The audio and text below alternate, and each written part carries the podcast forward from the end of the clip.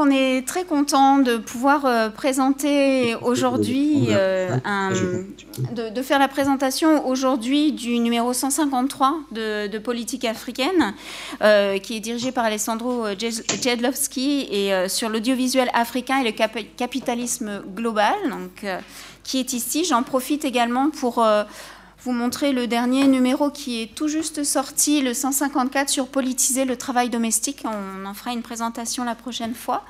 Euh, mais avant cela, et euh, la raison aussi pour laquelle euh, on ne vous présentera pas tout de suite, le, numéro 154, c'est que le comité de rédaction de politique africaine s'est joint le 17 février au mouvement de lutte janvier pardon au mouvement de, grève des revues de sciences humaines et sociales. Et donc on a conservé ce, séminaire. Donc on, on conserve nos activités tout en euh, offrant, enfin offrant, offrant généreusement, tout en euh, consacrant tout de même euh, l'ouverture de ce séminaire à, l'explicitation de cette motion qui a été adoptée par Polaf. Alors je, vous le dis tout de suite, ça ne sera pas le lieu d'un débat autour de, cette motion. L'idée c'est plus d'expliquer ce qui a engendré cette, prise de, de, position et on passera ensuite euh, à la présentation avec Alessandro Jedowski, excuse-moi d'écorcher ton nom, euh, qui sera virtuellement avec nous pour cause de, microbes enfantins dans la région de Bordeaux. Euh, et, donc, il nous fait la gentillesse quand même de, rester sur Skype avec nous pour pouvoir assurer ce, séminaire. Voilà, et Anouk Batar, qui est, qui est là, sera, elle, sur place et nous présentera aussi les, en partie les courts-métrages nigérians qui seront diffusés. Mais donc avant ça, euh, Alexis Roy, qui est euh, à la fois membre du comité de rédaction et trésorier de l'ACPA. Pardon, excusez-moi. Euh, va, donc expliquer en, quelques mots la, ouais, la, motion adoptée par le comité. Bonsoir. je ne vais pas vous lire la, motion, elle est accessible sur le site de Politique africaine. Euh, ça a fait débat quand même au sein du comité de savoir si on se joignait ou pas au mouvement qui a donc été lancé par Genèse d'abord. Et il y a eu un effet de poudre comme ça où un certain nombre de revues se sont au mouvement, jointes au mouvement. Aujourd'hui, il y a 77, je crois, euh, revues en sciences sociales euh, qui ont posé des motions de sauter au mouvement. Il y en a assez peu qui sont en grève hein, sur ces 77, je le précise. le mot grève, d'ailleurs, est malvenu, puisque la plupart d'entre nous, on n'est pas rémunérés ou salariés pour travailler sur revues, donc pour revues, donc on est plutôt en cessation d'activité. Euh, on avait accusé un certain retard euh, dans les publications de, la revue ces derniers temps. Euh, retard qui est en train d'être comblé, donc c'est évidemment problématique pour nous quand même de, se mettre éventuellement en cessation d'activité. Donc voilà, on ne s'empêche pas de présenter des numéros de 2019 par exemple aujourd'hui, considérant que notre mobilisation commençait en 2020, Bon, donc, euh, concernant pas 2019, on fait quand même du coup des événements autour de, des numéros de 2019 qui sortent avec un peu de, retard. Euh, je peux pas vous dire comment ça va évoluer, combien de temps ça va durer. Il y a une nouvelle assemblée générale des revues mobilisées vendredi. Il y a une tribune qui est parue dans le monde aujourd'hui, d'ailleurs par le, collectif qui s'est constitué. Euh, donc on va prochainement continuer à en débattre voilà, entre euh, ACPA et comité euh, pour savoir comment, les choses évoluent. Mais voilà, chaque revue a des modèles différents, mais elles sont toutes fragiles. Et il est évident qu'il ne s'agit pas de se tirer une balle dans le pied et, de se saborder. Donc, et puis on a, on a conscience aussi du fait qu'il y a une large dimension quand même symbolique et qu'en termes de rapport de force, Bon, le fait que là on commence à faire masse, ça crée quand même un début de rapport de force et de visibilité pour le mouvement, mais bon, voilà, on est conscient aussi des limites en termes de rapport de force euh, que constituent ces grèves de revue, donc on va continuer à réfléchir au mode d'action futur, euh, mais les, voilà. En gros, ça va ou d'autres euh, Non, non, mais, mais, très bien. Évidemment, ça, ça rejoint un débat plus large sur la mobilisation universitaire autour de la, de la réforme LP LPPR. une forme que ça doit prendre pour euh, au moins essayer de susciter un rapport de force. Quoi. Voilà, donc ça fait partie des réflexions autour des modes de, mobilisation et des modes d'action pour, euh, pour, pour euh, disons, dire que cette réforme n'est pas la meilleure qu'il soit. Bien, merci beaucoup, merci beaucoup Alexis. Donc on reviendra, on reviendra vers vous pour plus de, détails sur euh, la manière dont, on va s'organiser autour de, cette motion. Mais donc, on en vient euh, au numéro sur l'audiovisuel africain et le capitalisme global. Et je vais à nouveau remercier Alessandro parce que je dois dire que c'est quelqu'un qui a mis énormément d'énergie euh, à nous aider à, organiser ce, séminaire, qui a lui-même fait la sélection des, des courts-métrages qui vont, qui vont vous être présentés tout à l'heure. Et il avait déjà aussi participé à la mise en avant du numéro sur, le, sur notre carnet de recherche. Donc, euh, où euh, vous pourrez trouver notamment des, capsules vidéo présentant le numéro et également une interview d'un réalisateur euh, nigérian qui, permet d'élargir la réflexion qui est posée dans le, dans, le numéro qu'a dirigé Alessandro et qui enrichit un petit peu plus encore son, propos.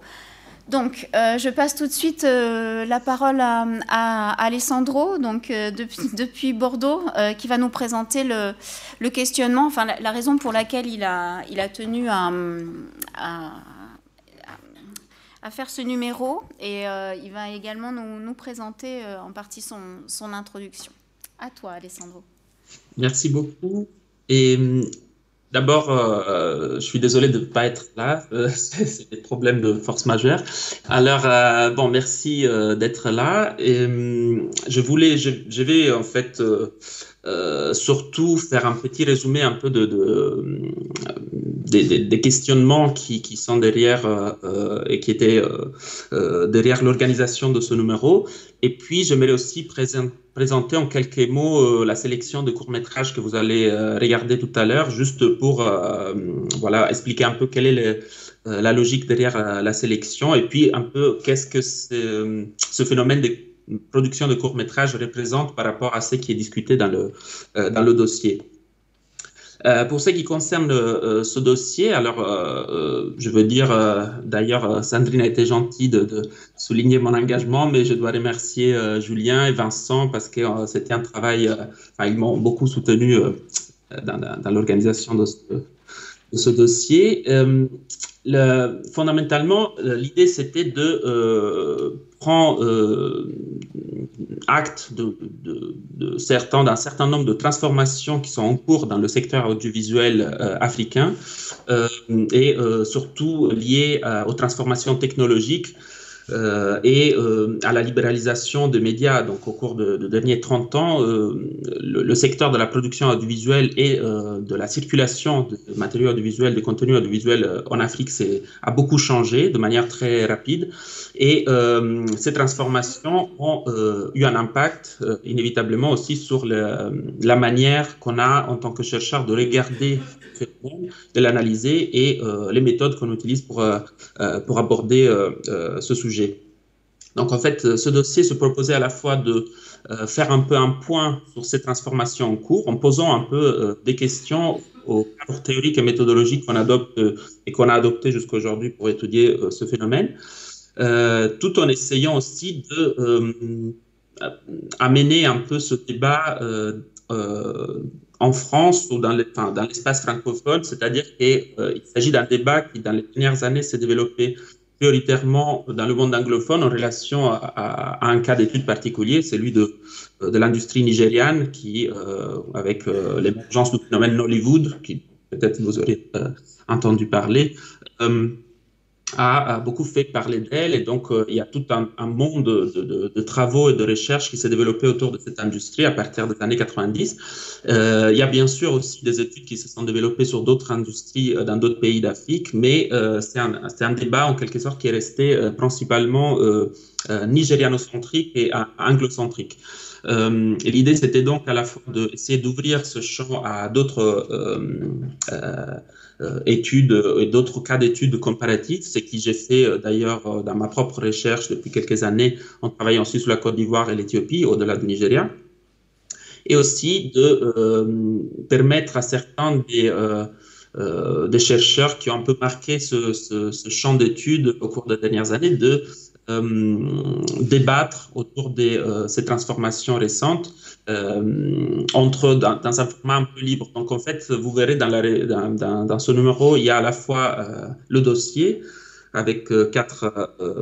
attendez, quatre, oui, quatre essais, si je ne me trompe pas, ou, cinq. Bon, euh, je n'ai pas le numéro ici, désolé, mais en tout cas, euh, donc l'essai d'Anouk qui ouvre le, numéro, puis un essai sur le nord du Nigeria écrit par Abdallah Damou, un essai sur la, sur Côte d'Ivoire par Julie Denomé, et un autre essai comparatif et plus large écrit par Brian Larkin, chercheur américain, enfin anglais qui, est basé aux États-Unis, euh, qui a travaillé sur tout le nord du Nigeria, mais qui, dans, le cadre de son article ici, euh, euh, réfléchit de manière plus large à ce qui est la, la, littérature et les études sur le cinéma africain des dernières trois décennies. Et puis, au-delà de tout dossier, il y a une section de débat où trois des chercheurs qui ont marqué ce, ce champ d'études, Jonathan Haynes, d'abord, qui est un peu considéré comme le père des études sur Hollywood, euh, et euh, deux chercheurs nigérians euh, basés aux États-Unis, Moradou Mobi et Akina Desokan, qui répondent en quelque sorte à ces propos pour essayer de réfléchir de manière critique, notamment à comment aujourd'hui on peut s'intéresser à ces industries. Donc, pourquoi je me dis pourquoi c'est intéressant de, se poser aussi la question de, l'approche théorique qu'on a, vers ces industries. Il faut d'abord euh, souligner quelles sont ces grandes transformations en cours pour essayer de comprendre euh, en quoi euh, aussi nos recherches sont transformées au cours de, derniers 30 ans.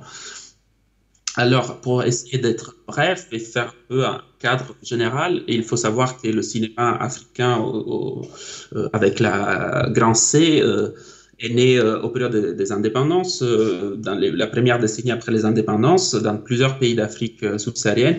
Et c'est un cinéma qui est marqué inévitablement par des contraintes, notamment infrastructurelles et de financement. Donc c'est un cinéma qui existe et peut exister surtout grâce à, la, à un soutien qui vient de l'extérieur.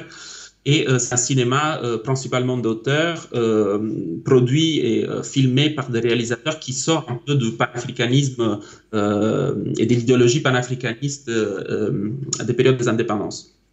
C'est un cinéma très beau, j'imagine que beaucoup d'entre vous en connaissent des exemples, très intéressant et qui a eu sûrement des gros problèmes à l'époque à circuler en Afrique pour des raisons justement infrastructurelles, un manque de salles ou encore là où il y avait euh, des salles, un problème de, rentabilité en quelque sorte ou d'intérêt de la part des distributeurs qui étaient pour la plupart euh, étrangers et un peu disons des businessmen, donc ils, utilisaient un, cadre principalement basé sur un raisonnement de, de rentabilité. Donc très peu de ces films ont circulé en Afrique entre les années 70 et 80.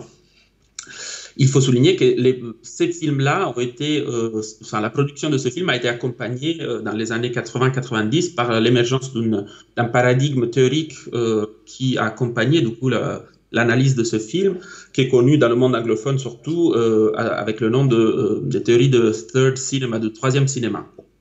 Il s'agissait d'un paradigme théorique qui proposait d'étudier ce cinéma comme un cinéma opposé à la fois à la dimension euh, commerciale euh, de Hollywood, le first cinema, le, premier cinéma, et à la dimension à la fois euh, intellectuelle, un peu élitiste du cinéma des avant-gardes européennes, par exemple, comme la Nouvelle Vague. Il se positionnait du coup comme un, cinéma qui affichait aussi le droit à l'imperfection, parfois, enfin, je dirais pas à l'amateurisme, mais à souligner le, problème des, des euh, de l'accès au financement et du coup la nécessité de, de, de, de, façonner un style, une manière de faire des films un peu sous le style de guérilla filmmaking et tout ça.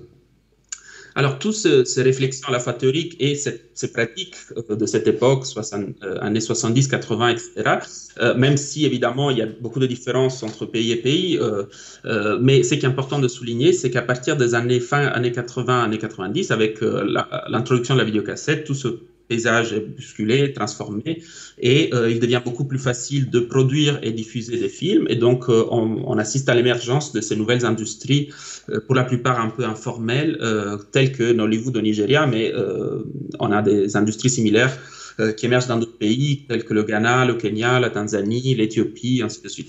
À travers les années 90, il y a une véritable explosion de l'expression euh, artistique, de la narration à travers les images, euh, et donc des, euh, des, industries audiovisuelles, parce qu'il ne s'agit pas seulement de production voilà, faite juste pour, raconter une histoire, mais c'est des véritables entreprises économiques qui ont comme objectif celui de, produire aussi des profits. Et euh, ces industries, notamment euh, la nigériane, mais aussi euh, d'autres, connaissent rapidement un, certain succès commercial. Nollywood en particulier devient l'industrie euh, panafricaine. Euh, plusieurs chercheurs la considèrent comme un agent en fait de euh, construction d'un véritable panafricanisme. Il s'agit en quelque sorte d'une de la première industrie culturelle de masse africaine en quelque sorte ou subsaharienne. bien sûr, il y avait eu des industries, l'industrie de la musique qui avait eu un certain impact, mais ici c'est la première fois que des images circulent sous l'échelle continentale, créant en fait en créant des liens et des, euh, formes d'imaginaire euh, communs et transversales à travers le continent. Euh, tout ça attire l'intérêt d'investisseurs externes et de, enfin, de, médias, du monde au-delà de l'Afrique. Et donc, c'est à partir de, de, de, ce moment, à partir des années 2000, entre 2000 et 2010, qui de plus en plus d'acteurs extérieurs commencent à investir dans ces industries. à nouveau, le cas de Hollywood est un peu le cas euh, d'intérêt euh, principal, mais il euh, est le cas qui, enfin, c'est le lieu où toutes ces dynamiques en, commencent en quelque sorte, mais le Kenya, la Côte d'Ivoire aussi, et bah, aussi la Tanzanie par exemple, sont d'autres pays où autant d'investissements se développent à partir de ces années-là. Donc ce dossier se questionne sur qu'est-ce que ces investissements, cet engagement de capitaux étrangers, de, euh, euh, des grandes compagnies de médias internationales euh, fait à, la manière de fonctionner de ces industries, à leur manière de raconter l'Afrique d'aujourd'hui, à leur manière de faire circuler les films, évidemment à leur manière de produire des films, et puis aussi, qu'est-ce que ça fait à notre manière de regarder cette industrie et à notre manière de l'étudier? Donc, en fait, ça, c'est les questions au cœur de ce dossier. Euh, et du coup, euh, en fait, les réflexions euh, qui se posent sont notamment d'abord de nature théorique. Comme je disais, il y a eu, en fait, dans l'histoire des études sur, le cinéma africain et l'audiovisuel africain, un peu deux paradigmes. D'un côté, celui que j'ai mentionné de, de, troisième cinéma, et puis pour analyser l'émergence des industries telles qu'en Hollywood, industries plus informelles, plus émergents bas, il y a tout un paradigme et euh, des études de nature plus anthropologique qui se sont développées et qui ont pris comme euh, point de départ euh, l'approche à l'étude des cultures populaires, disons le travaux de Johannes, Fabian ou Karin Barber notamment, et en essayant de réfléchir à la manière dont, à la relation entre production et consommation de, de ce film, en soulignant à quel point à quel point ces industries émergent en fait d'une classe sociale qui est la même euh, des consommateurs. euh, de ces films. Donc euh, la proximité entre les producteurs et les consommateurs est un peu au centre de cette réflexion qui du coup souligne bien sûr à la fois la, dimension parfois amatorielle ou entre guillemets euh, cheap, si on pourrait dire, de cette production, mais à la fois souligne à quel point cette production arrive à être proche de son public, à parler une certaine vérité euh, de l'Afrique contemporaine. Alors euh, aujourd'hui, sous la base des transformations dont je vous ai parlé, il se pose la question de commencer à réfléchir sur la légitimité un cœur de ce, de paradigme, de ces paradigmes différents. Enfin, à la fois, est-ce que c'est un cœur possible réfléchir à cette production sous, le prisme euh, d'une analyse, disons, qui, qui, se concentre sur l'engagement politique, par exemple, de cette production, comme c'était le cas pour le troisième cinéma, ou encore, est-ce que c'est possible de euh, réfléchir, de, de, de, regarder à ces productions comme euh, l'expression d'une production populaire, en sachant que de plus en plus, c'est des grandes compagnies euh, assez verticales dans leur organisation qui interviennent dans la production, des, compagnies telles que Canal+, ou bien Netflix, ou encore des compagnies sud-africaines, chinoises, ainsi de suite. Et donc, euh, la question est de se, de, de, se, demander du coup à quelle approche théorique on peut, euh, formuler. Euh, les réponses qui émergent de ce dossier sont assez variées, mais surtout elles pointent à, l'importance de historiciser notre analyse de l'audiovisuel africain pour éviter de euh, se créer un piège en fait euh, par nous-mêmes, c'est-à-dire éviter de, créer, euh, comme j'ai peut-être donné l'impression de le faire dans ma propre reconstruction, des oppositions binaires entre ce qui était le cinéma d'avant et le cinéma d'après, le cinéma en, en, pellicule des années 70-80 et le cinéma en vidéocassette des années 90, et ainsi de suite, et la production d'aujourd'hui. Donc, essayer de voir comment en fait il y a des dynamiques de long terme qui euh, permettent de euh, voir des éléments de continuité aussi euh, dans ces différentes filmographies, ainsi, évidemment que des discontinuités. Un exemple, enfin, un élément de réflexion qui est suggéré par exemple par Akina Dezokan dans, le numéro, c'est de réfléchir à ces nouvelles dynamiques du capitalisme à l'intérieur du secteur audiovisuel dans ces pays à une des, euh, d'une analyse de, de, la longue durée du capitalisme africain euh, et de, de, son positionnement à la fois en lien avec des dynamiques endogènes et euh, des facteurs externes. un cœur, une autre, une autre suggestion qui émerge du dossier, que je trouve assez intéressant, c'est celle de Brian Larkin qui nous invite à euh, reconnaître comment euh, les, cinéastes, mais aussi les chercheurs qui se sont intéressés au premier cinéma africain, n'étaient pas forcément intéressés que par un engagement politique, disons, à la fois, disons, idéologique ou, comment dire, dogmatique, comme ils ont été critiqués de l'être. Mais euh, Larkin souligne comment, en fait, euh, leur, leur, questionnement ne, ne, touchait pas exclusivement aux questions esthétiques ou de contenu, mais euh, euh, avec comme cœur de réflexion la question de la, la politique économique de la production, c'est-à-dire euh, euh, ces, ces, réalisateurs s'interrogeaient sur qu'est-ce que ça veut dire faire du cinéma en Afrique et sur l'importance, voire la, la, la, centralité de, de, pouvoir être propriétaire des moyens de production pour pouvoir effectivement euh, raconter des histoires euh, euh, libres. Donc, du coup, participer à cet effort qui était c'est lui l'objectif, disons, de ces réalisateurs, donc participer à la décolonisation des esprits africains à travers la production d'un cinéma véritablement autonome et, et indépendant. Du coup, voilà, première suggestion que je trouve importante euh, même si elle peut sembler euh, en quelque sorte banale de, ce numéro, c'est euh, d'être attentif au piège qu'on se construit dans, notre regard de ces industries, éviter les, oppositions binaires et voir comment en vérité il y a, il y a des forts éléments de continuité qui, qui, ont été en fait très peu étudiés à la faveur, au contraire, d'une dynamique, d'une construction du champ un peu par opposition. Dans ce sens-là, donc la suggestion toujours de Akinades, de réfléchir à ce qu'il appelle la multiplicité des sphères euh, de, cette production et de, ce phénomène, c'est-à-dire la euh, et la simultanéité plutôt des sphères. Donc euh, le fait qu'il y a euh, des différentes dimensions qu'il faut prendre en compte inclut les différentes dimensions qui constituent une industrie audiovisuelle qui, qui, qui, qui, ont un impact sur l'industrie audiovisuelle. Évidemment la production, mais aussi la circulation, euh, euh, la réception et le contenu. Donc, essayer de euh, réfléchir ensemble à ces différents aspects de, ce phénomène. ensuite, un autre, là en fait, je retrace un peu ce qui est la manière dont, dans l'introduction, j'ai essayé de, résumer les apports de, cette, de ce dossier. Après, évidemment, si vous aurez le temps de, lire un peu, vous trouverez beaucoup plus de détails.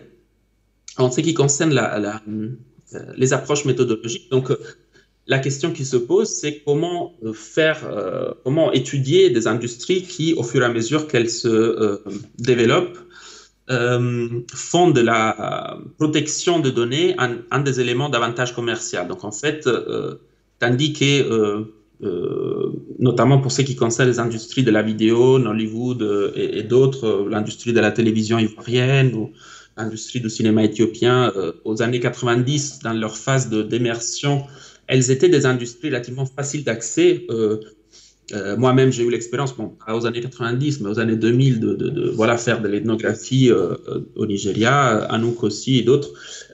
C'était des industries où un cœur avait une majeure facilité d'accès comparé si on, le compare par exemple à, l'étude ethnographique de Hollywood ou bien des industries du cinéma en Europe, sont déjà beaucoup plus difficiles d'accès, parce qu'il s'agissait d'industries qui étaient aussi à la recherche d'une renommée internationale, d'une visibilité. Aujourd'hui, avec l'engagement de ces grandes compagnies, euh, devient beaucoup plus difficile d'accéder aussi à des données euh, qui pourraient être fondamentales euh, pour analyser l'économie de ces industries. Donc, il se pose la question de comment, comment travailler, comment, par quel, par quel biais travailler sur ces industries. Donc, dans le dossier, on a plusieurs pistes qui sont un peu suggérées, ouvertes. Bon, une, là aussi peut-être pas du tout innovante, mais tout à fait importante, c'est celle d'insister sur la l'avantage comparatif d'une vraie démarche ethnographique. Donc, euh, passer de longs, longs moments et des, périodes de recherche de, longue durée. Euh, la plupart des papiers, en fait, dans le dossier, sortent de, des recherches de personnes qui fréquentent et qui ont fréquenté ces industries de manière intime pendant des années. Euh, je ne parle pas ici, par exemple, de Jonathan Haynes lui-même, ça fait peut-être 25 ans, 30 ans qui, qui travaille sur ce sujet, qui euh, fréquente de, des membres de l'industrie. Anouk elle-même a vécu 2-3 ans au Nigeria en travaillant sur, euh, même en première personne euh, dans la production de certains films. Donc évidemment, et, bien sûr aussi euh, Abdallah Adam, son papier est particulièrement intéressant dans ce sens parce qu'il il montre de manière assez explicite à quel point il était mêlé à la processus de production d'un certain nombre de films. Donc, euh, euh, c'est sûr que euh, dense reste peut-être la meilleure des, stratégies adoptées pour pénétrer même dans des milieux qui peuvent être difficiles comme les industries audiovisuelles telles qu'elles sont aujourd'hui. Mais après, il est intéressant de réfléchir à d'autres stratégies. Donc, en prenant inspiration des études des médias, notamment dans l'espace anglophone, et, ce qui sont fini pour être appelé aujourd'hui les production studies, les études de la production. Euh, là, euh, notamment par des chercheurs qui s'intéressent d'industries telles que Hollywood et, d'autres industries euh, traditionnellement difficiles d'accès, on propose des autres méthodologies, donc notamment un accès par les côtés. C'est la définition proposée par Sherry Ortner d'accéder euh, en, euh, en, fréquentant le lieu où les industries euh, se racontent à leur public, donc les festivals, les salons, les foires, plutôt que les lieux de rencontre avec leur public. Donc, il s'agit d'une stratégie qui permet en fait de aussi réfléchir à la manière dont l'industrie raconte elle-même et essaie de créer une relation avec son public. Et puis, un autre élément qui, je trouve important et intéressant et qui ressort de, plusieurs de papiers dans, le numéro, c'est la question de l'importance fondamentale d'une approche euh, autoréflexive. Euh, puisque euh, aujourd'hui, les chercheurs qui travaillent sur ces, productions, et je dirais plus largement les chercheurs qui travaillent sur les productions de culture populaire ou sur la production culturelle contemporaine africaine, ils sont à la fois aussi des euh, ils font un peu le pont euh, souvent euh, en, permettant à cette production de circuler, d'aller dans d'autres milieux ou de toucher des publics pour lesquels elle n'était pas initialement imaginée. et en plus, donc beaucoup de, chercheurs, moi compris, sont finalement aussi des organisateurs de festivals. De, il participe par des différents euh, manières, différentes stratégies à la, circulation de cette production culturelle, et bien sûr à travers euh, notre propre production intellectuelle et nos articles académiques. Donc, euh, il est important de réfléchir à cette dimension. Elle n'est pas, neutre. Et le papier d'Anouk en particulier se, penche sur cette, cette question et, celle de, positionnement du chercheur euh, sur son terrain, euh, son genre, euh, couleur, sa couleur de peau et quel est l'effet aussi de, de, ces questions-là sur le, la rencontre qui a lieu sur le terrain, sur les attentes réciproques, etc. Et Larkin en particulier suggère d'être aussi sensible à son positionnement idéologique, c'est-à-dire que, par exemple, il souligne comment il y a pas mal de chercheurs qui se sont intéressés au, développement récent de Nollywood, qui ont eu un peu une attitude euh,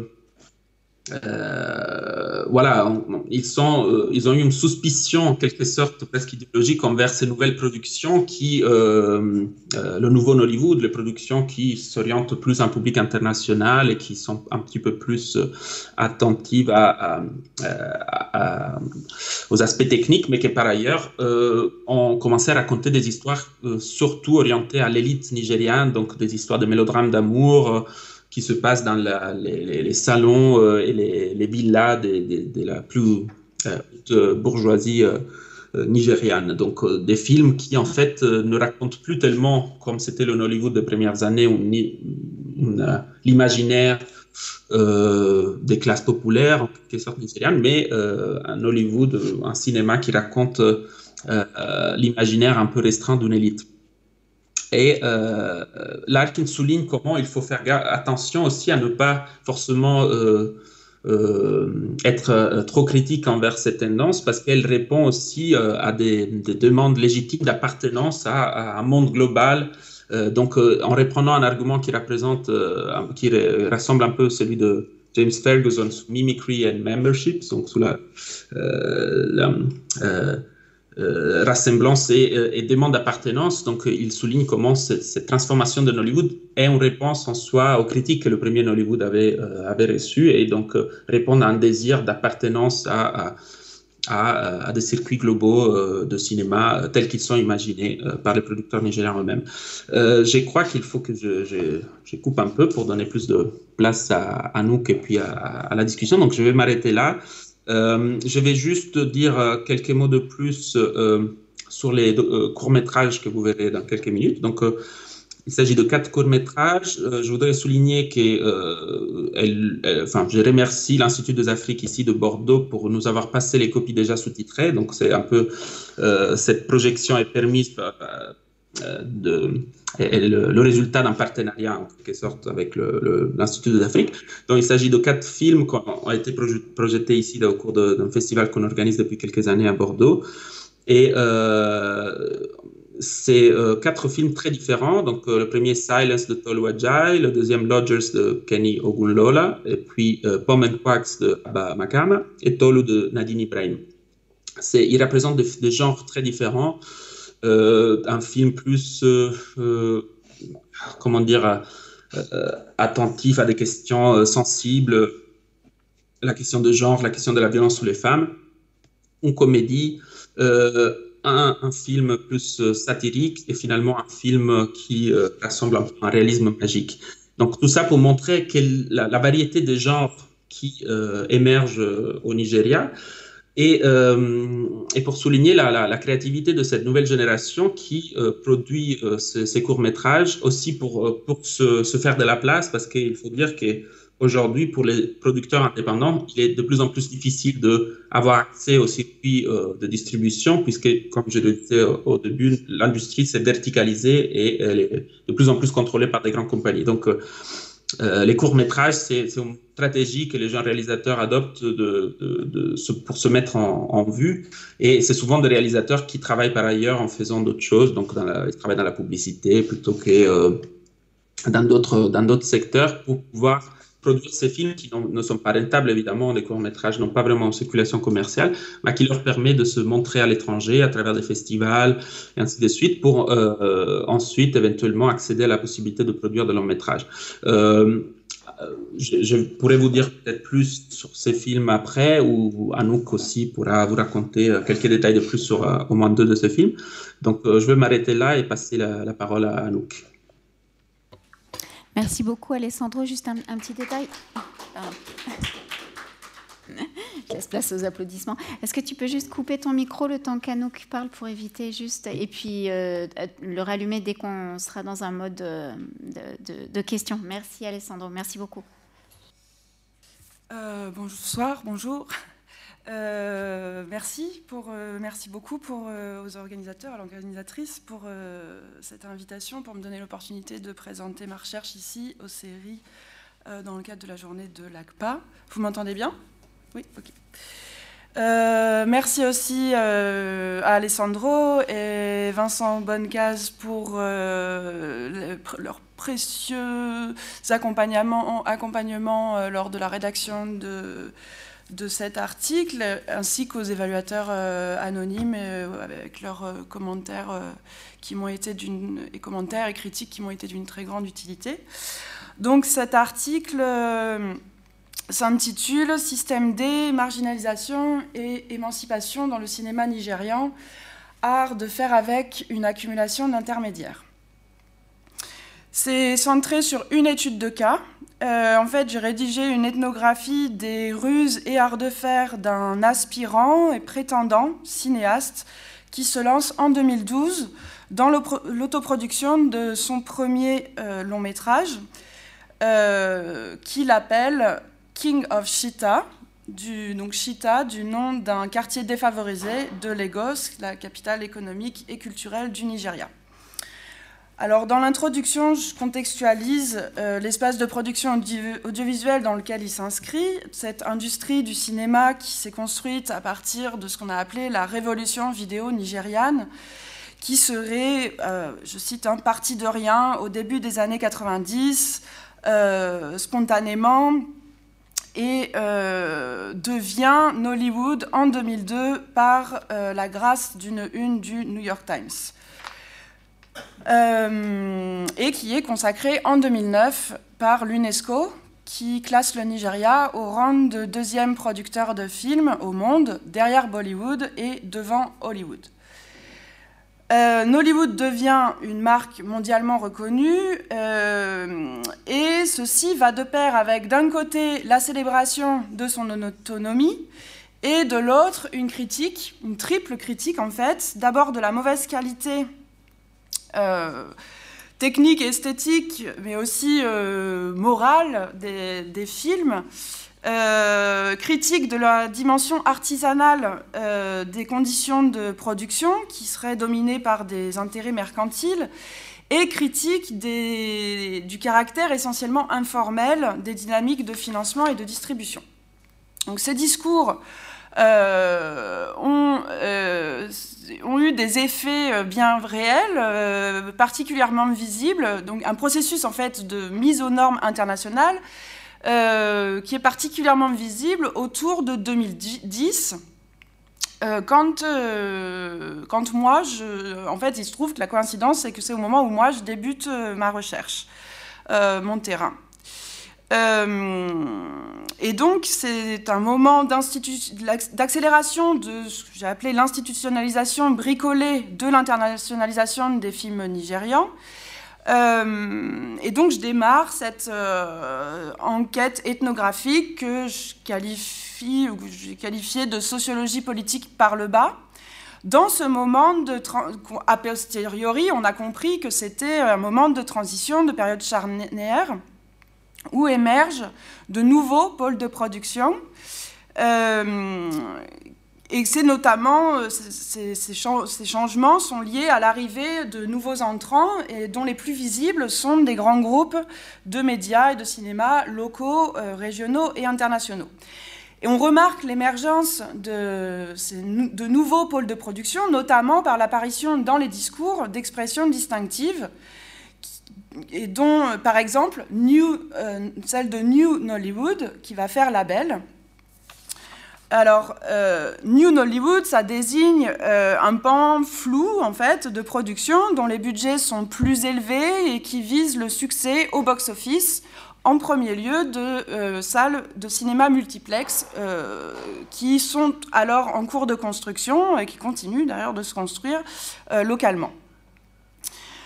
Euh, ce, euh, en fait, mais comme, alors, à côté de ce nouveau, enfin, à côté, et tout ça, les, frontières sont poreuses, euh, c'est ça qui est intéressant, c'est des continuités le intéressant et complexe, euh, il y a ce nouveau pôle dominant, en fait, euh, euh, il y a l'ancien aussi, donc du coup, a posteriori, on l'a appelé Old, le vieux Nollywood, l'ancien Nollywood, lui perdure. Ces deux pôles de production, donc le dominant, l'ancien dominant et le nouveau dominant, sont guidés par le star system et des enjeux commerciaux.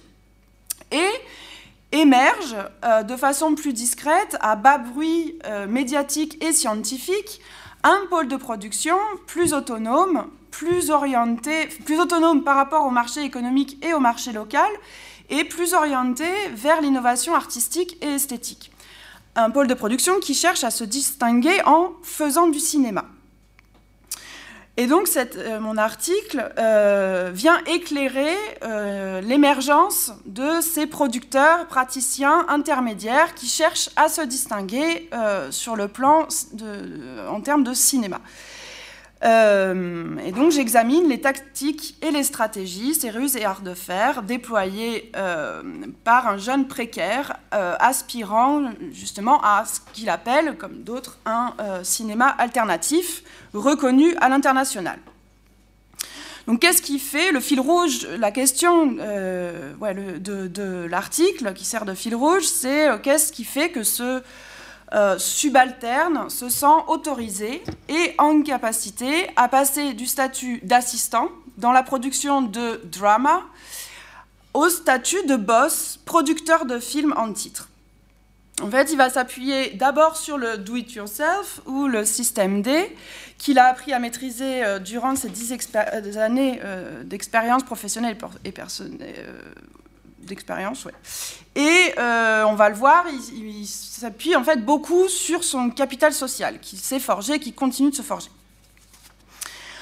et pour mobiliser des ressources nécessaires, mais en fait, on va le voir, non suffisantes et souvent désajustées face à l'internationalisation, il tire aussi parti de différents intermédiaires et, en faisant s'entremêler relations intimes et professionnelles, ancrage local et international, liens officiels et informels. Euh, donc, en fait, il y a deux. Bah, euh, le plan de l'article, il est, je l'ai pensé en deux parties. La première, elle se penche sur euh, la, la, production, la fabrication de ce film, comment il s'y prend pour le produire. Et euh, bah, je vais vous dérouler le plan. Et, la deuxième, en fait, euh, c'est davantage sur euh, donc prétendre faire du cinéma, pas du drama, tactique et des ajustements. Là, c'est davantage sur les intermédiaires qu'il mobilise et les stratégies pour faire un film reconnu comme étant du cinéma. Donc là, il est plus question de l'anticipation des réceptions et euh, des euh, circulations euh, possibles, imaginées, désirées. En fait, je vais... donc, d'abord, j'essayais de commencer par situer ce protagoniste dans l'espace social et l'espace professionnel. Voilà. Donc là, on a Giato, le producteur euh, du film, donc notre protagoniste. il a travaillé avec, euh, on apprend très tôt, un grand nom de la première génération des producteurs-réalisateurs, donc de cette révolution vidéo nigériane. Et euh, publiquement, ce réalisateur grand nom, euh, un, des pionniers, on pourrait dire, euh, publiquement, lors de l'avant-première de, son dernier film, mentionne Giato et l'appelle, le, qualifie de semi-Aria Boy. Donc il ferait à moitié partie de ces bandes de jeunes euh, qui euh, pratiquent habituellement l'extorsion monétaire par intimidation, l'agression et le racket. Giato connaît euh, le langage et les modes d'action de la rue. Il vit depuis une décennie dans un quartier populaire de Lagos mais son habitus clivé lui permet de naviguer en position intermédiaire. Il a appris à négocier, à faire le lien entre différentes sphères qui sont mêlées et interconnectées de la société. Euh, donc, il, euh, va. Euh, ensuite, j'ai essayé de donc, à la fois de le situer et d'essayer d'expliquer qu'est-ce que lui désire et comment il se représente la réussite. C'est quoi pour lui Qu'est-ce qu'il veut faire en fait donc la réussite, c'est donc la première partie, elle s'intitule cette partie réussir, faire sa réputation depuis un quartier défavorisé de Lagos. Il va euh, réussir pour lui passe avant tout par faire sa réputation et il va y travailler en s'appuyant sur ce qui pourrait être un stigmate, euh, le fait d'être ancré dans un quartier défavorisé de Lagos. Jato est un cadet social issu d'une minorité ethnique, euh, béni, et d'une famille très modeste, mais pendant ses années lycée, il a habité chez un oncle aisé. Et euh, il valorise dans son discours ses insertions temporaires parmi les bourgeois, auprès de qui il se familiarise avec la culture, mais la culture non pas savante, plutôt celle de, matérielle de la prospérité. Son rêve, faire, il le présente comme ça, il rêve de faire un film de cinéma. Euh, donc et en même temps, il aspire à reproduire le style de vie flamboyant des figures de la réussite africaine contemporaine. Euh, il cherche en fait à reproduire un style de vie façonné par la culture matérielle du, succès, et il est en quête de reconnaissance sociale. Donc certes, subalterne, mais pas au plus bas des hiérarchies sociales et professionnelles, afin de pouvoir agir en dépassant sa position de dominé, l'aspirant prétendant cinéaste autodidacte multiplie des ruses pour euh, accéder et accumuler des ressources euh, qui vont lui permettre de produire ce film.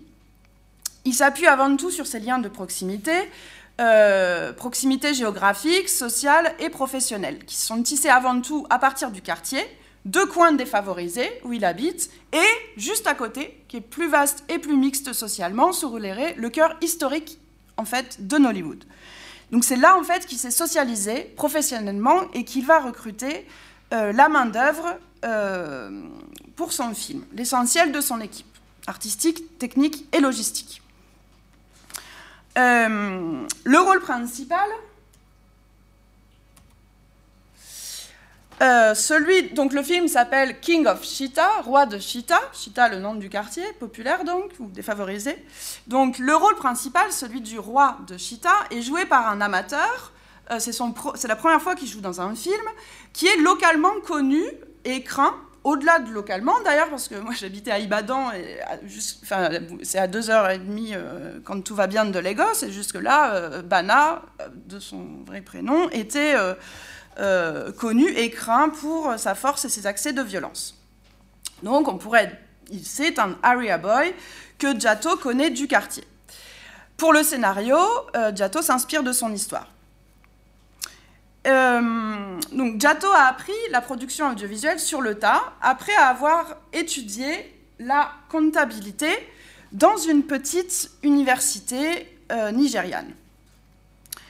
Euh, donc il fait des études relatives à l'économie et au monde de l'entreprise. Il accumule ensuite une petite dizaine d'années d'expérience comme assistant auprès donc, de producteurs indépendants de la première génération qui donc qui produisent notamment cette culture de production des dramas qui sont plus orientés vers le marché des cassettes puis CD vidéo.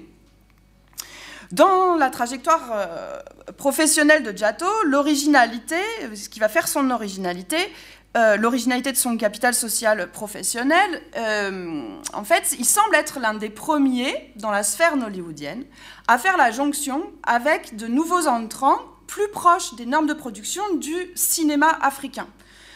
Euh, donc des réalisateurs qui, marginaux dans, l'espace de production nigérian, qui sont dans le discours virulent à l'égard des productions de Nollywood, très critiques, euh, et, participe avec eux euh, bénévolement à la production d'un court métrage et d'un long métrage qui sont financés de, selon des normes plutôt du ce qu'on appelle le cinéma africain, euh, donc grâce à des subventions européennes.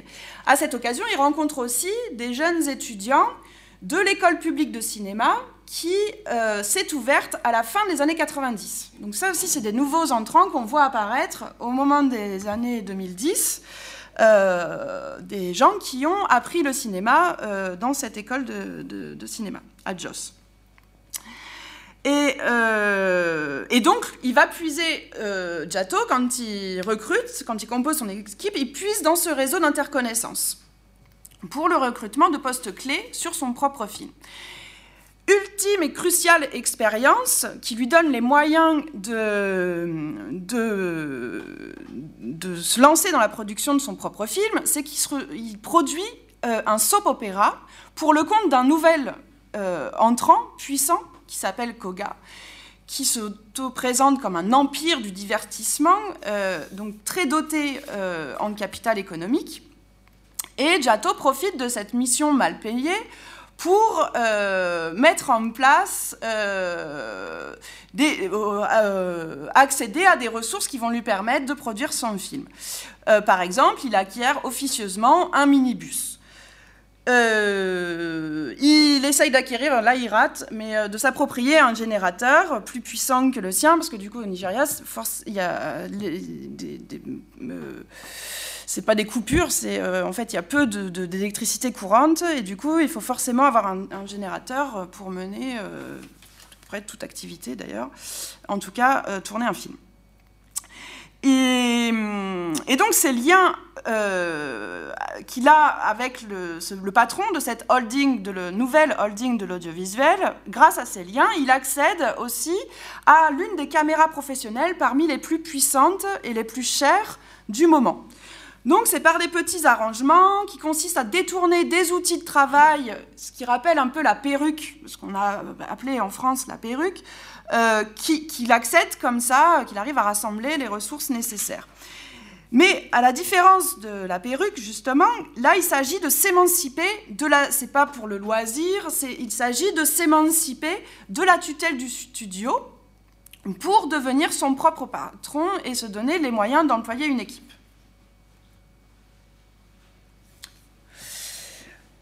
Euh, du coup, je vous ai mis un peu, des, euh, un peu ou beaucoup des photos du tournage. Euh, donc, en fait, on se rend compte qu'à partir de cette position ambiguë et précaire du copain, employé, assistant de, de producteur, établi ou nouveau, mais relativement puissant, en fait, on peut, cette position permet de produire des liens d'une complexe interdépendance et euh, permet à des subalternes, ces subalternes dans cette position, de, mobiliser euh, pas mal de ressources au final. Euh, par exemple, en fait, c'est en tant que manager de production pour des producteurs établis que bah, il, recrute, par exemple pour le soap opéra ou pour d'autres films, il est en position de recruteur et donc il s'est allié comme ça des collaborateurs qui se retrouvent corvéables à peu de frais sur son propre film. Donc cette position de proximité, euh, euh, enfin en plus, cette position de proximité ambiguë confère des occasions de rencontre avec des personnes autrement mieux dotées. Par exemple, c'est comme ça qu'il me rencontre moi, en, fait. Euh, il était à, côté, aux côtés d'un éminent acteur, producteur, réalisateur de la première génération que moi, j'étais venu rencontrer dans le cadre de ma recherche. Je passe un peu. Euh, alors, donc, la troisième sous-partie, je l'ai appelée S'approprier les ressources de femmes noires et blanches. Et c'est là qu'on vient un peu plus à la question de. où j'ai essayé de mener, là, à ce moment-là, une analyse en termes de genre et de race qui s'appuie sur la réflexivité comme outil méthodologique pouvant euh, produire des résultats de recherche, en, venir enrichir notre compréhension euh, des logiques de fonctionnement de nos objets de recherche. Donc je me suis rendu compte que Giotto savait euh, instrumentaliser ces relations d'intimité affective, amicale, amoureuse ou ambiguë avec des femmes. Plusieurs femmes nigérianes participent grandement, mais souvent dans l'ombre, à faire exister son film.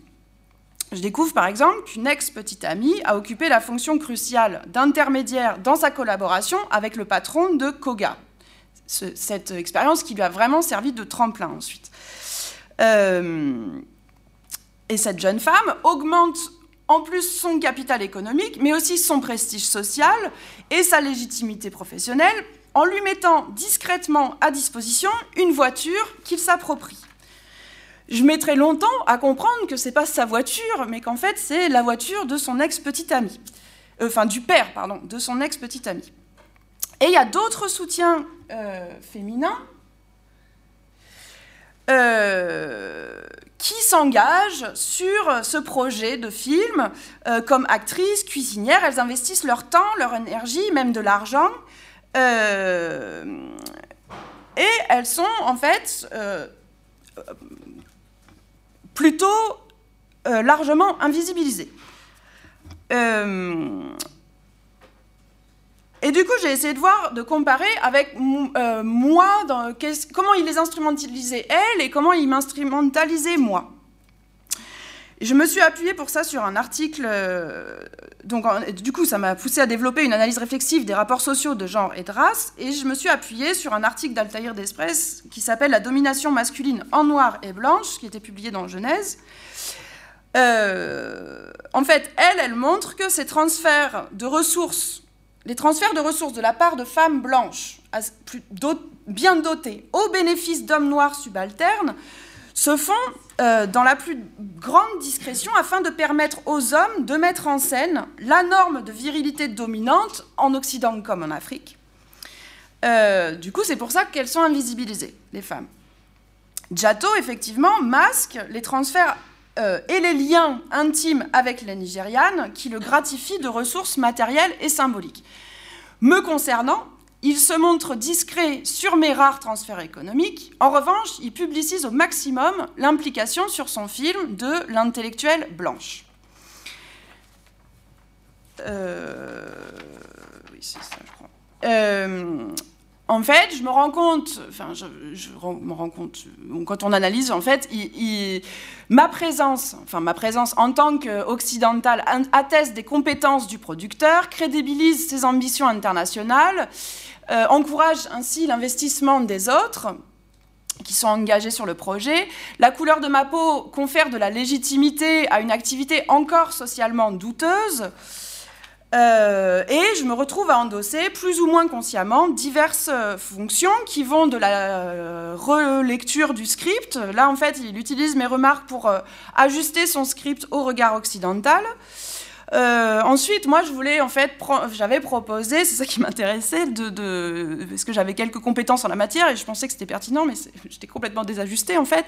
Je voulais prendre le son. J'avais proposé ça. Donc, il avait dit oui, pourquoi pas, mais il s'était euh, montré bien davantage intéressé par le fait que je joue un petit rôle d'actrice, que j'avais accepté.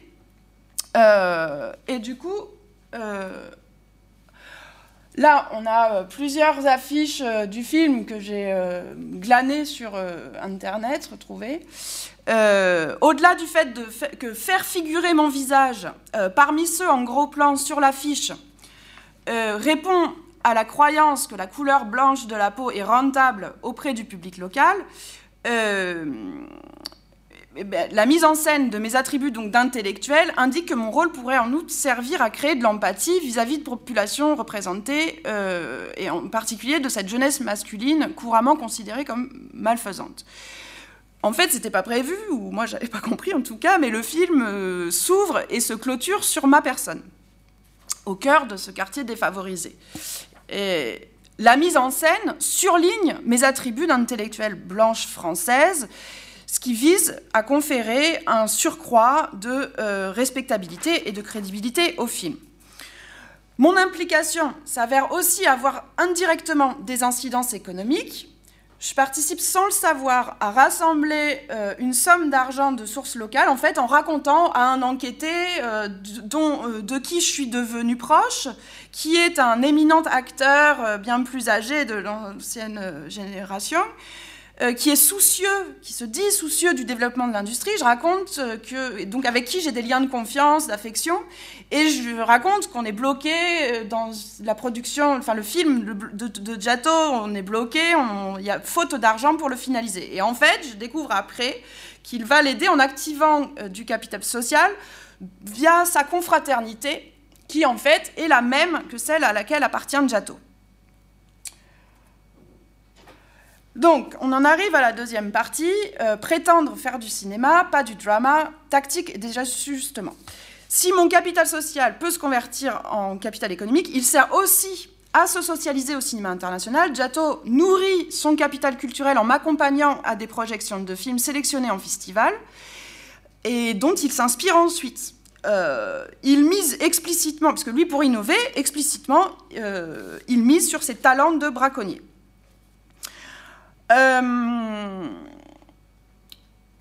Donc, euh, enfin, sauf qu'en fait, euh, bon, il, mobilise, en fait, la mobilisation, sa mobilisation est peu maîtrisée, euh, pardon pour la phrase, la mobilisation peu maîtrisée d'un capital culturel disparate. Il est en cours d'acquisition d'un capital culturel cinématographique très bricolé, disparate, euh, et, il le mobilise, mais sans avoir conscience des hiérarchies culturelles dans les différents espaces. Euh, si son don du baratin, ce que Richard Hogarth avait appelé le don du baratin, a la vertu de le convaincre de son de le convaincre et de convaincre d'autres de son pouvoir de faire un film, qui s'appuie beaucoup là-dessus, euh, il va aussi compenser son incapacité à monnayer des stars il compense aussi son absence de formation spécialisée, euh, la fragilité de son expérience et donc de sa culture cinématographique par l'implication d'une main-d'œuvre et d'un équipement plus proche des conventions internationales du cinéma du Sud. Le bagage culturel en cinéma des producteurs cardinaux et même d'une partie du personnel de renfort de son film se distingue de celui des producteurs dominants au sein de Nollywood, que ce soit le nouveau ou l'ancien, euh, dont la culture cinématographique se résume souvent à des blockbusters hollywoodiens. Le réalisateur que Giotto embauche sur euh, King of Cheetah détonne. Ses références, enfin lui, il, est fan de Tarantino, il se plaît à dire que Djibril Diop Mambeti est son mentor. En fait, c'est un autodidacte atypique parce qu'il a émigré, euh, il a une période de vie à Dakar, au Sénégal, où il a acquis du coup euh, des connaissances en cinéma africain, à la fois en regardant des films et à la fois en participant à des tournages. Et ensuite, il a été socialisé du côté du pôle européen du cinéma international euh, et il a découvert le cinéma dit de banlieue lors de, voyages en Europe quand il a été invité à présenter ses films. Euh, donc ça, c'est euh, la véritable originalité de King of Cheetah, c'est que plusieurs personnes engagées dans cette entreprise collective semblent considérer le cinéma comme une vocation. Ce qui ne...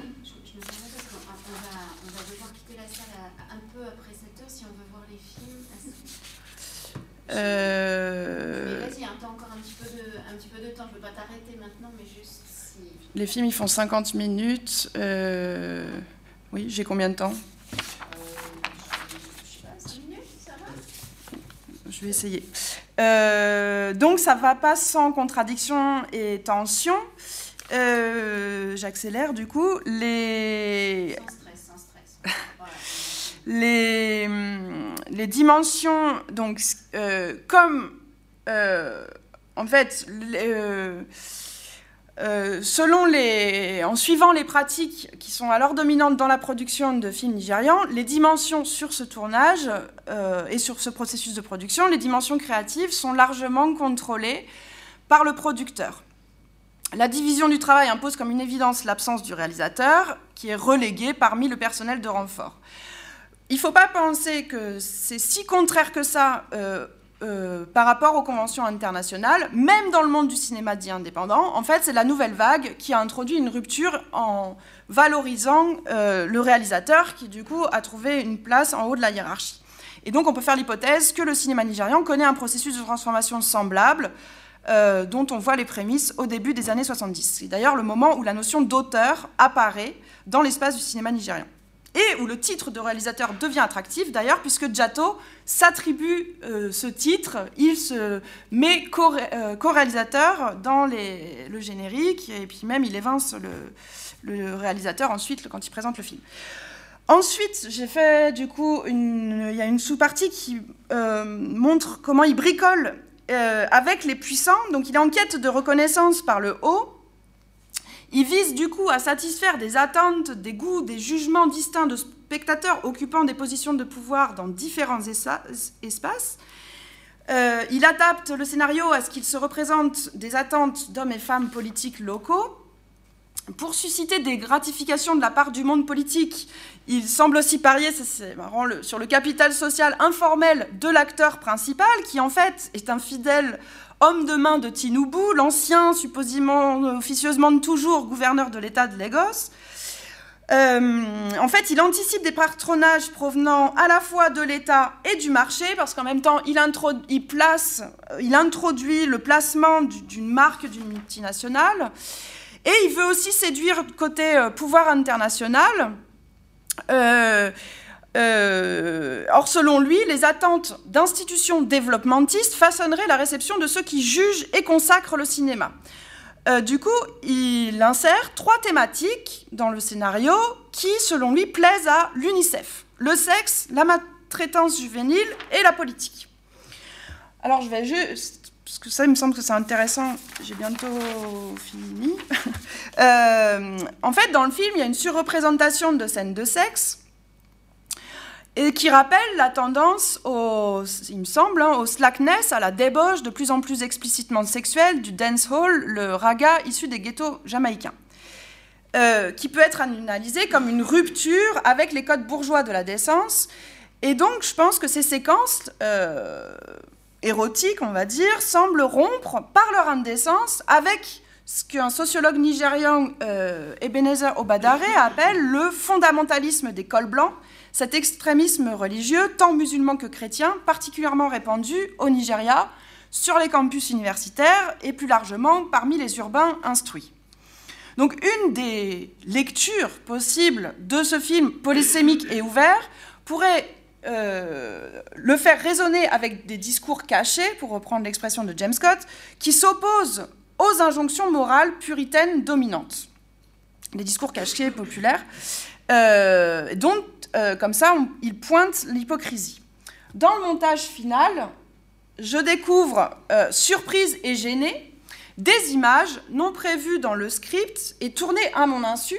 À ce moment-là, en fait, là, dans la caméra, on voit mon épaule. À ce moment-là, moi, je prends des photos et je savais pas, mais en fait, ils se sont amusés à me filmer. Et puis, du coup, au montage, ils ont trouvé les rushs euh, enfin, je ne sais pas très bien dans quelle mesure c'est un coup monté ou pas. Euh, je crois que c'est fait après, en cours de montage. Et du coup, ces images, où je suis en gros plan en train de prendre des photos, sont euh, juxtaposées à une scène nocturne d'un jeune couple hétérosexuel en plein coït à l'air libre. Donc le montage répète le dispositif, l'observatrice blanche prend des photos de sexe dans les bas-fonds des nuits légociennes. En fait, ça va plus loin que le simple euh, spectacle érotique parce qu'ils me font finalement porter à moi, la jeune femme blanche, le soupçon de voyeurisme euh, par rapport aux appétits, enfin les appétits voyeurs par rapport à des images euh, érotiques. Et du coup, en me le faisant porter à moi, ben, ça déculpabilise le plaisir des spectateurs locaux et donc, je peux servir à justifier la présence d'images qui sont transgressives. Qui sont transgressives. Euh, du coup, on peut dire que le film joue subtilement avec les injonctions à faire des films de qualité avant tout morale et de morale bourgeoise.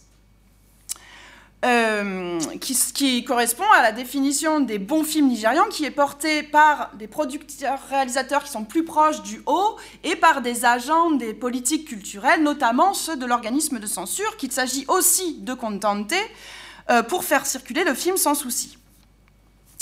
Donc j'accélère. Ensuite, bah, c'est la dernière sous-partie. Donc persister, euh, débrouille, marginalisation internationale et économie parallèle transnationale. Giotto cherche à plaire à un public particulièrement différencié, à se rapprocher de la culture euh, légitime.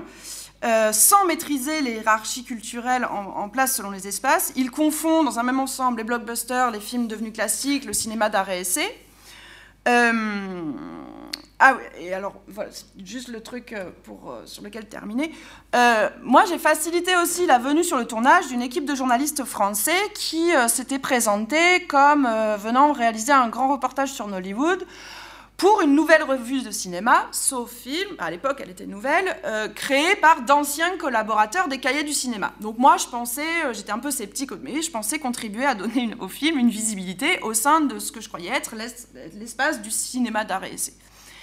En fait, ce sera l'unique réception de, à ma connaissance, de King of Cheetah par la critique internationale, et ça n'a rien d'une critique.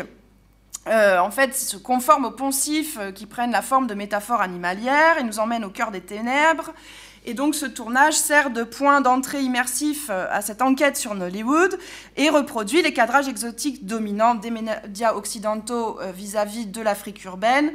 Euh, et plus largement des quartiers, des styles de vie populaires noirs des métropoles du Sud, qui, de Kingston à Nairobi, en passant donc par Lagos, rappellent Bob Marley. On voit cette phrase en exergue, euh, qui est dans le texte et reprise en exergue. Un demi-kilo de marijuana versé dans une bassine en inox tourne entre les mains de l'équipe. Quand Bana Jarul s'en empare, il se roule un joint capable d'envoyer en orbite l'équivalent de la population inactive de la Jamaïque. Voilà. Euh, bon, les façons de faire euh, de Giotto euh, sont au final désajustées par rapport à l'espace du cinéma international dans lequel il prétend s'inscrire. Mais on, note bien que le cas de King of Cheetah complexifie le processus de disqualification des producteurs amateurs, puisqu'ils ne sont pas vraiment disqualifiés, mais plutôt cantonnés ici à une économie parallèle transnationale. Euh, ce tournage et processus de production est particulièrement conflictuel et instable.